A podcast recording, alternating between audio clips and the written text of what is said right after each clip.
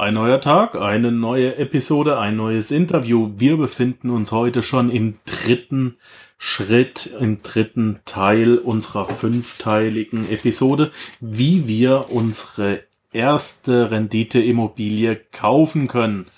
Erneut im Panzerknacker Studio der Christian Schmidt und der Christian wird uns heute etwas erzählen zur Ankaufsprüfung. Die Ankaufsprüfung ist der dritte Schritt, wenn du äh, deine Immobilie rausgesucht hast, wenn du die Immobilie besichtigt hast. Wir haben in Step 2 erklärt, worauf man da achten sollte. Und jetzt kommt's zur Ankaufsprüfung. Der Panzerknacker, Folge 55.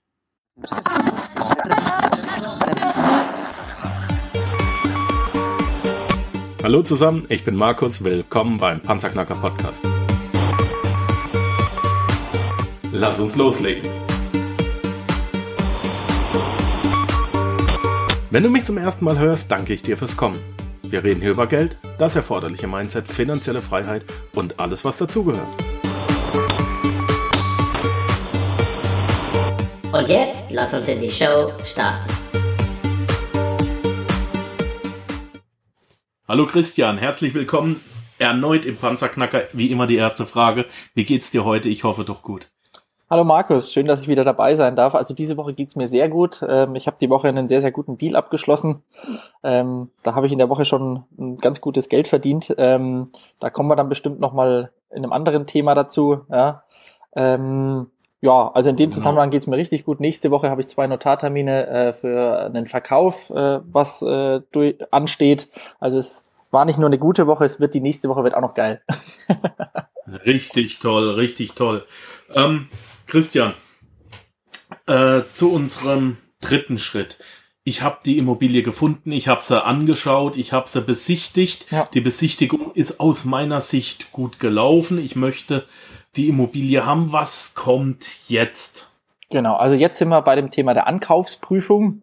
Und ich will natürlich jetzt möglichst alle Unterlagen haben, ja, von diesem Objekt. Also ich habe mich jetzt entschieden, es sieht soweit alles gut aus ähm, bei der Besichtigung, die ich durchgeführt habe. Habe den einen oder anderen Freund vielleicht noch mit dabei gehabt, wie wir ja in unserem letzten äh, Panzerknacker-Podcast schon äh, besprochen haben. Ähm, da war noch jemand mit dabei, der sich ein bisschen auskennt, wenn du jetzt nicht so der Profi bist in manchen Gewerken oder in mancher Hinsicht. Jetzt geht es darum, alle Unterlagen zusammenzutragen. Ja? Ähm, um einfach auch mal einen ersten Überblick dazu zu kriegen, ist diese Immobilie überhaupt was für mich? Ähm, ist sie denn äh, anständig vorbereitet? Habe ich irgendwelche Mängel, die mir, mich Geld kosten? Wann wurden denn manche Reparaturen durchgeführt? Eines der wichtigsten Punkte ist wahrscheinlich das Exposé. Ja, das, wenn ich das, äh, die Immobilie besichtigt habe und äh, der Kontakt kam über einen Makler zustande, habe ich schon mal relativ viele Informationen in einem Exposé, wobei man bei einem Makler immer ein bisschen aufpassen muss, die sind meistens auch sehr, sehr faul. Ja, und in dem Zusammenhang fehlen auch meist viele Unterlagen. Ähm, neben dem Exposé geht's dann natürlich los. Also ich möchte immer eine vollständige Unterlagenliste haben. Ja, ich habe da so eine Unterlagenliste, die können wir gerne nochmal zur Verfügung stellen. Da äh, kann ich dann auch immer abhaken, ist alles schon da, fehlt noch irgendwas, weil es schon relativ umfangreich ist. Ähm, da gehört zum anderen, zum einen der Grundriss dazu. Also ich will immer den Grundriss haben, den brauche ich ja dann später auch noch für die Bank. Aber um eventuell ähm, noch Veränderungen vornehmen zu können. Bedeutet, aktuell schaust du dir eine Wohnung an, es ist eine äh, relativ große Drei-Zimmer-Wohnung. Ähm, aktuell ist der Markt allerdings so, dass die Nachfrage nach einer Vierzimmerwohnung viel, viel höher ist durch, wenn ich einen Grundriss habe, kann ich dann auch relativ einfach sagen, okay, da könnte ich jetzt noch eine Trockenbauwand einziehen und somit kann ich die Wahrscheinlichkeit oder den Mietpreis steigern oder die Wahrscheinlichkeit erhöhen, dass ich da schnell einen Mieter finde oder einen guten Mieter finde. Des Weiteren ist wichtig, äh, dass ich den Lageplan bekomme. Ja, den brauche ich ja dann auch für die Finanzierung. Den möchte dann auch meine Bank haben. Den Lageplan, den bekomme ich in der Regel bei einer Baubehörde oder beim Landratsamt. Den Grundriss, den kriege ich äh, meistens über einen Architekten oder ähm, der Eigentümer hat den meistens auch schon. Nächstes Warum? wichtiges Thema. Der, der Lageplan ist, ist, ist ganz genau was? Der Lageplan gibt nochmal ganz genau an, wo sich diese Immobilie befindet und in welchem Flurstück es sich dann auch befindet. Ja, also es ist ja unterteilt, äh, die Immobilie steht ja auf irgendeinem Grund und Boden und dieser Grund und Boden ist ja äh, vorgegeben. Und da darf man sich nicht täuschen lassen. Es sind dann vielleicht Hecken da, es gibt dann vielleicht auch Zäune, aber das ist meistens nicht das, was dann auch wirklich die Größe des Grundstücks widerspiegelt.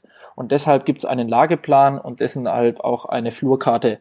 Und diese beiden Sachen sind eben wichtig, um zu sehen, wie groß ist denn das Grundstück überhaupt. Und das kann man dann auch anhand dessen rausmessen lassen äh, von Vermessern. Ja, um einfach Gibt's zu wissen. das auch, wenn ich eine ETW habe, also äh, eine, eine Eigentumswohnung? Ähm, ja, nat also natürlich, das Mehrfamilienhaus steht ja irgendwo drauf. Bei einer Eigentumswohnung ist es natürlich nicht ganz so wichtig. Wobei ich ja natürlich auch Miteigentümer an dem Grundstück dann bin. Ja, aber dennoch äh, ist es vielleicht nicht ganz so wichtig. Dennoch sollte man sich die Sachen definitiv geben lassen, weil es meistens dann auch die Bank haben will. Ja, die will ja wissen, ob jetzt das Grundstück, was da drum ist, 600 Quadratmeter ist oder vielleicht 1200 Quadratmeter. Das spiegelt ja auch den Wert wieder, umso mehr äh, Fläche man dazu hat. Man hätte ja dann die Möglichkeit, nochmal Parkplätze zu generieren oder und so, und so weiter und so fort. Also da gibt es schon Möglichkeiten. Also es ist definitiv Alles ein wichtiger klar. Punkt. Okay, okay, alles klar, ja. Ganz, ganz wichtig ist äh, eine Flo Wohnflächenberechnung. Ja, und ich habe da schon ganz viel und ganz oft äh, eine schlechte Erfahrung mitgemacht, äh, dass falsche Quadratmeterangaben äh, angegeben werden. Komischerweise sind die Quadratmeter, die angegeben werden, meistens oder fast immer höher als die wirklichen Quadratmeterzahlen. Also ich bin da auch jemand, der durchaus mal äh, ein Lasermessgerät mitnimmt und einfach mal grob nachmisst, um einfach mal zu überprüfen, okay, das, was denn da an äh, also was in den Exposés drin steht oder was in dieser Wohnflächenberechnung drin steht, ob das auch wirklich so ist. Ja, weil kostet auch nicht die die Welt, ne, so ein Gerät. Das ist, glaube 80 Euro oder sowas habe ich äh, bezahlt für dieses Gerät. Da gibt's bestimmt auch schon welche für 60 und vor allem bei Wohnungen, die äh, im ersten, zweiten OG sind, also nicht im Dachgeschoss, ist es ja relativ einfach. Ich muss einfach nur die Fläche berechnen, ganz grob, ähm, um einfach zu gucken, im Dachgeschoss ist es natürlich dann ein bisschen eine Herausforderung, da muss man sich an gewisse Höhen halten und sowas. Also da ist es ein bisschen schwieriger, aber ansonsten auch alles kein Hexenwerk, ja. Ähm, ja. Es ist nur wichtig, dass man sich darüber mal Gedanken macht und auch ein bisschen was vergleicht. Ja, also man braucht auch, ich, wenn ich, wenn ich jetzt zum Beispiel Mehrfamilienhaus kaufe, will ich natürlich alle Mietverträge sehen und ich check dann schon mal ein bisschen quer, wenn es eine Teilungserklärung gibt, also wenn dieses Haus schon unterteilt ist, checke ich auch ein bisschen quer die Quadratmeter, die in den Mietverträgen stehen. Äh, Teilungserklärung? Ja, es gibt ja dann, wenn ich ein Mehrfamilienhaus habe, äh, kann ich auch äh, eine Teil, also kann dieses Mehrfamilienhaus ja auch geteilt sein, so dass einzelne Wohnungen verkauft werden können. Ähm, und dann habe ich die Möglichkeit, äh, das zu Aha. vergleichen. Dann sehe ich zum Beispiel, okay, in den Mietverträgen steht jetzt 30 Quadratmeter und in der Teilungserklärung, die irgendwann später gemacht wurde, stehen dann 35 Quadratmeter. Da kann ja irgendwas nicht stimmen zum Beispiel. Ja, also okay. sowas ist mir auch schon vorgekommen. Da muss man sehr akribisch sein und nicht immer alles glauben, was man da vor die Nase gelegt bekommt. Nächster wichtiger Punkt ist äh, ähm, Grundbuchauszug. Den gibt's ganz normal beim Grundbuchamt oder beim Amtsgericht. Der kostet, keine Ahnung, so 10 Euro. Den braucht mhm. ihr dann sowieso oder den brauchst du dann sowieso, weil die finanzierende Bank einen relativ aktuellen haben möchte. Der soll maximal sechs Monate alt sein, also so zwischen drei bis sechs Monate. Es muss ein aktueller sein, weil denen Leuten wichtig ist, äh, ob irgendwas in der, in der Abteilung zwei drin steht.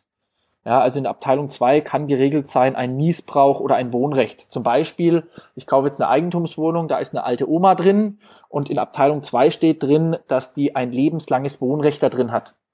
Ja, ja. das schmälert natürlich den Wert der Immobilie in irgendeiner Art und Weise, weil ich natürlich nicht weiß, wird die Dame nur 80 oder wird die Dame 120. Ja, ähm, da kommt auch ein bisschen drauf an, was vereinbart ist. Deshalb ist, das, äh, ist der Grundbuchauszug eben wichtig. Nächstes Thema ist der Energieausweis, den ich mir geben lasse. Also es stimmt zwar, im Denkmalschutzbereich muss kein Energieausweis vorliegen, es muss auch keiner erstellt sein, das sagt der Gesetzgeber.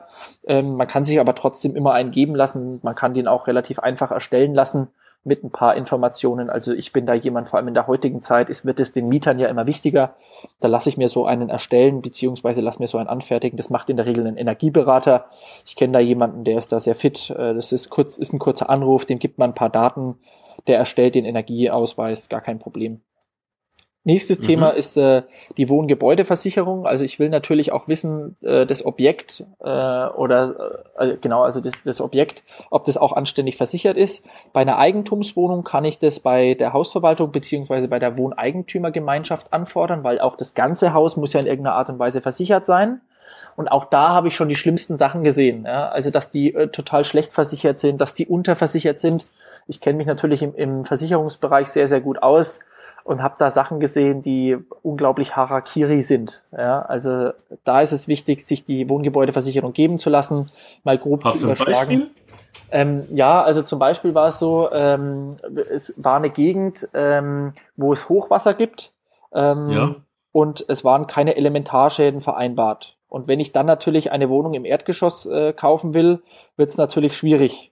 Ja, Okay, verstehe. man ja. muss natürlich gucken, kriege ich dann überhaupt noch eine Versicherung, wenn da schon mal vorher irgendwelche Schäden waren. Ähm, es kam dann allerdings raus, dass das der Hausverwaltung einfach zu teuer waren und es war nur ein paar hundert Euro, ja, die ja wieder Ah. umgelegt werden auf alle, ja, auf alle Eigentümer.